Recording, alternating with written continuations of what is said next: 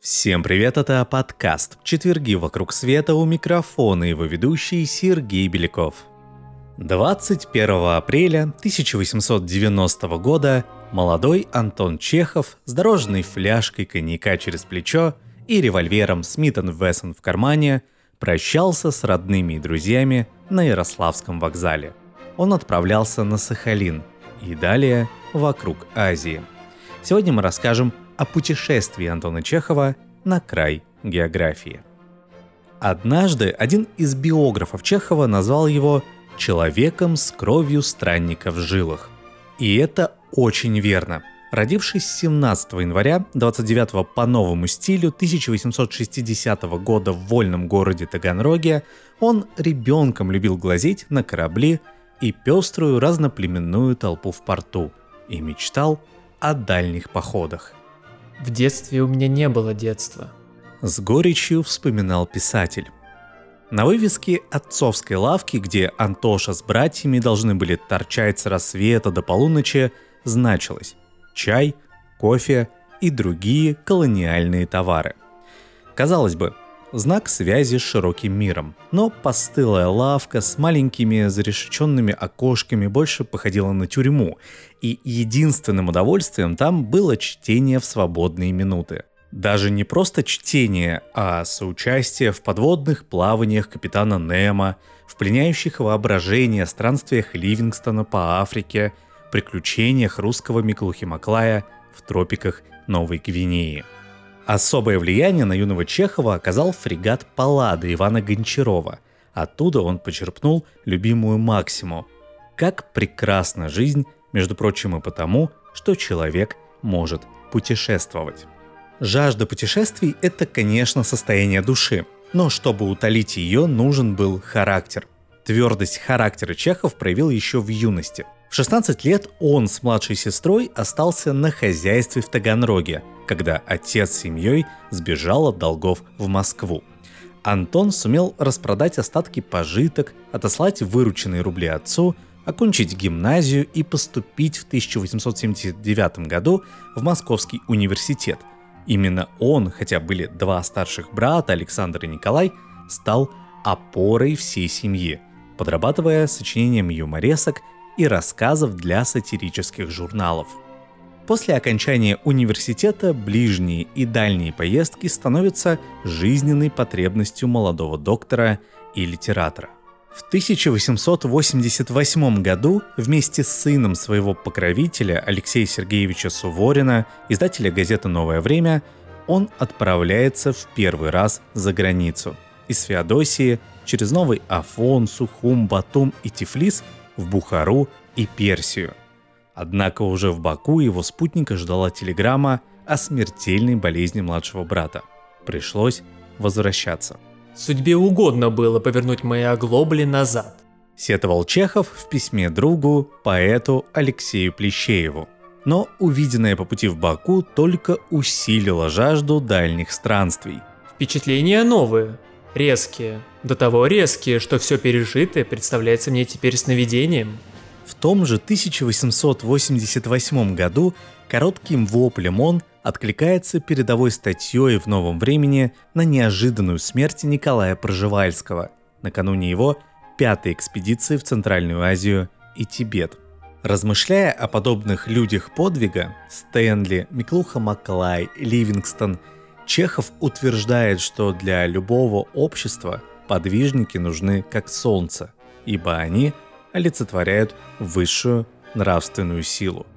Один Пржевальский или один Стэнли стоят десятку учебных заведений и сотни хороших книг. Поездку на Сахалин и возвращение на пароходе вокруг Азии в Одессу в 1890 году Чехов планировал как единое путешествие на восток. Главной целью был Сахалин – на уничижительный отзыв Суворина, что это дикая фантазия, что Сахалин никому не нужен и не интересен, Чехов резко ответил 9 марта 1890 года. Сахалин может быть ненужным и неинтересным только для того общества, которое не ссылает на него тысячи людей и не тратит на него миллионов. Это место невыносимых страданий, на какие только бывает способен человек, вольный и подневольный. Узнав о задуманном, родные, друзья и знакомые наперебой отговаривали его от опасного предприятия, но Чехов был непреклонен – и только в обычной своей шутливой манере просил друзей перед отъездом не поминать лихом, а в случае утонутия или чего-нибудь вроде делал в письме Суворину наследницей сестру Марию, мол, она заплатит мои долги. Вояж вокруг Азии мыслился развлекательным контрастом к первой исследовательской части маршрута.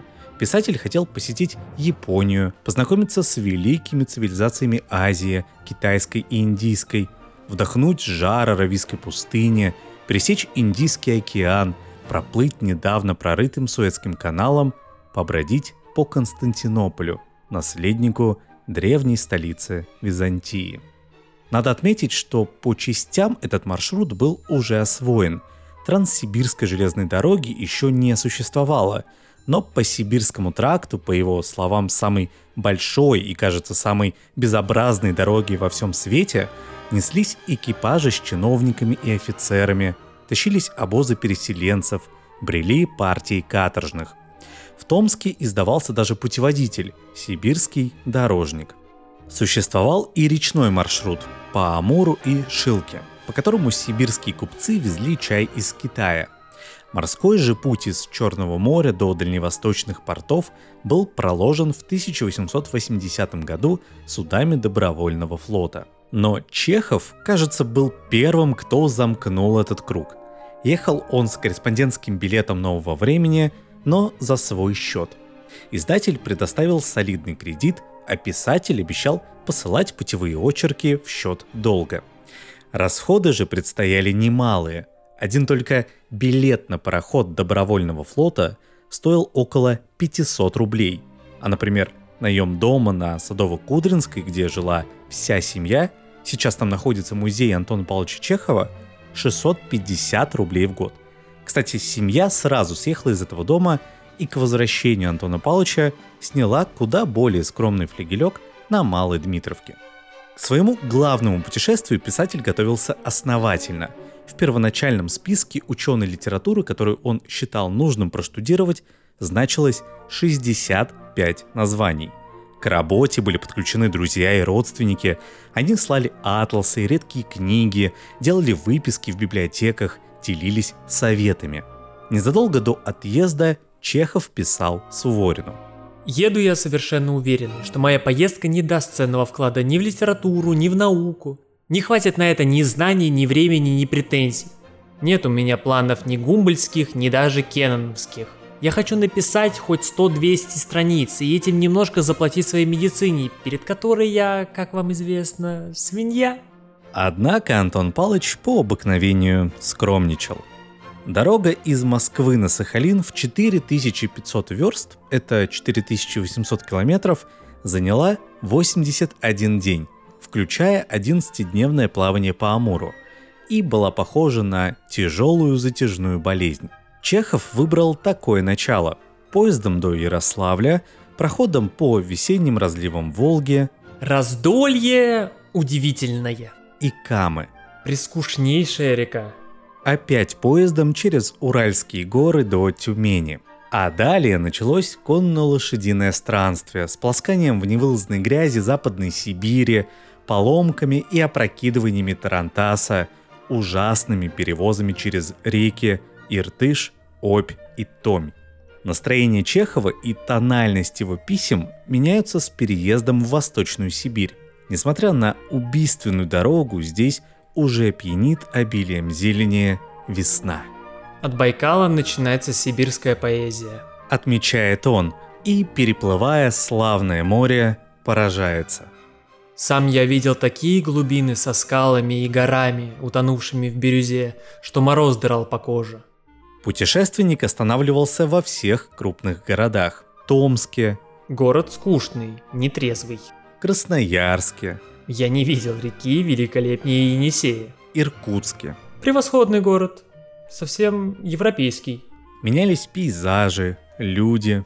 Китайцы начинают встречаться с Иркутска, а с Благовещенска начинаются японцы, или, вернее, японки. И далее в письме Суворину следуют подробности, не включенные ни Марией Павловной, публикатором шеститомника писем Чехова в 12-16 годах 20 века, ни застенчивыми редколлегиями советских полных собраний сочинений писателя, пуще глаза оберегавшими иконообразный облик классика. Когда из любопытства употребляешь японку, то начинаешь понимать Скальковского, который, говорят, снялся на одной карточке с какой-то японской... От Сретенска начиналось плавание по Шилке, а затем по Амуру. Друзьям Чехов пишет. Забайкалье великолепно. Это смесь Швейцарии, Дона и Финляндии. Тут он впервые в жизни попадает на территорию иностранного государства – Китая. В письме родным от 29 июня он пишет. В каюте летают метеоры. Это светящиеся жучки, похожие на электрические искры.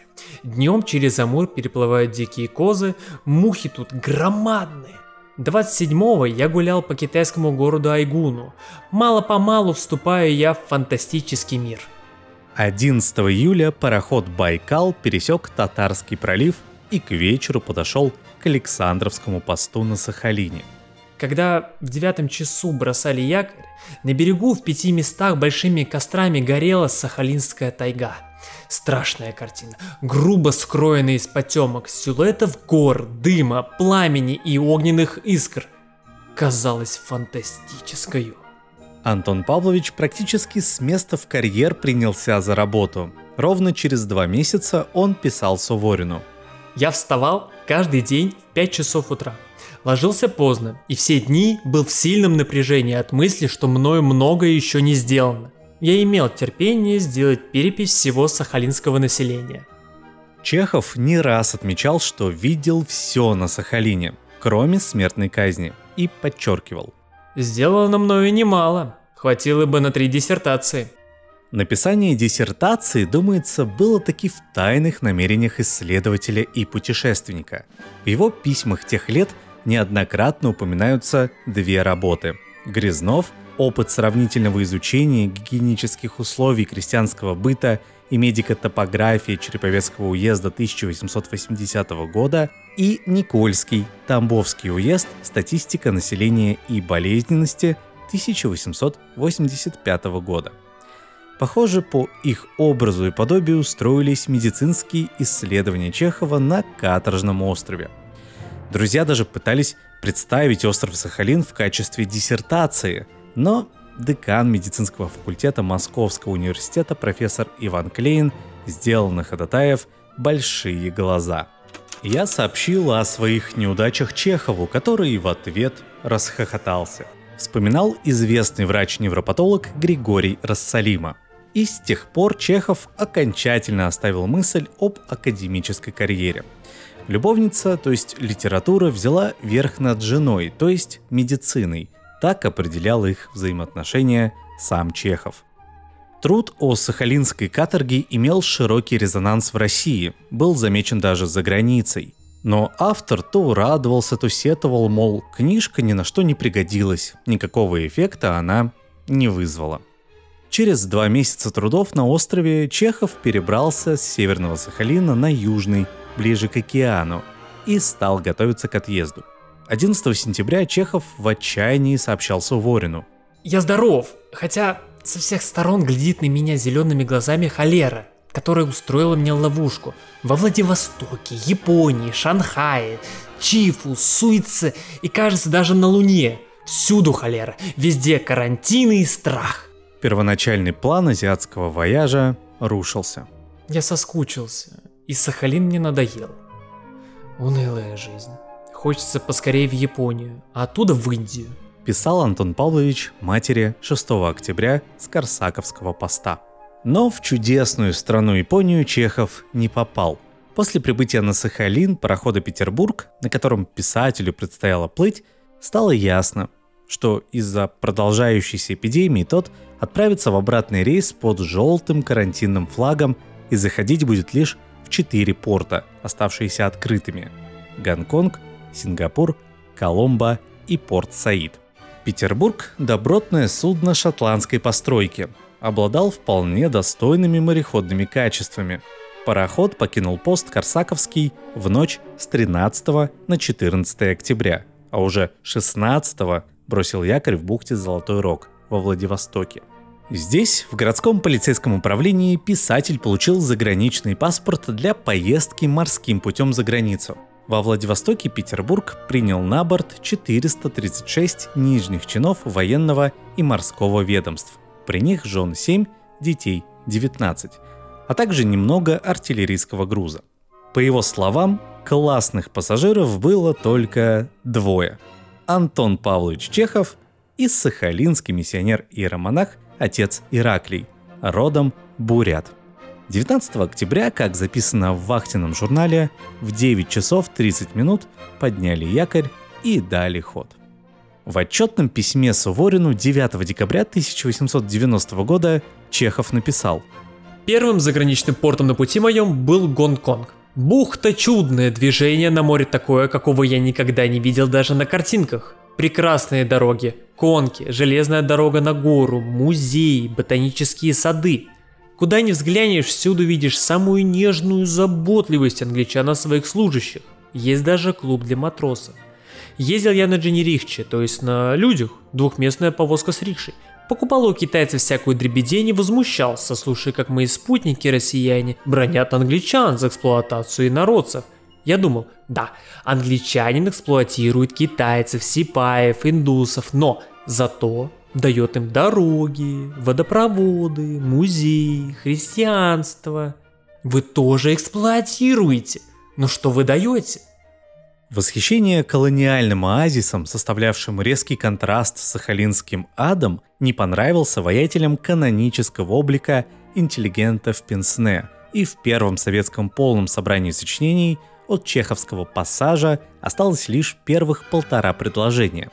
Интересно, что Чехов, хорошо изучивший погодную карту региона по статье Шпиндлера «Пути тайфунов в китайском и японском морях», сумел предсказать задолго до поездки появление тайфуна, который действительно обрушился на пароход в Южно-Китайском море.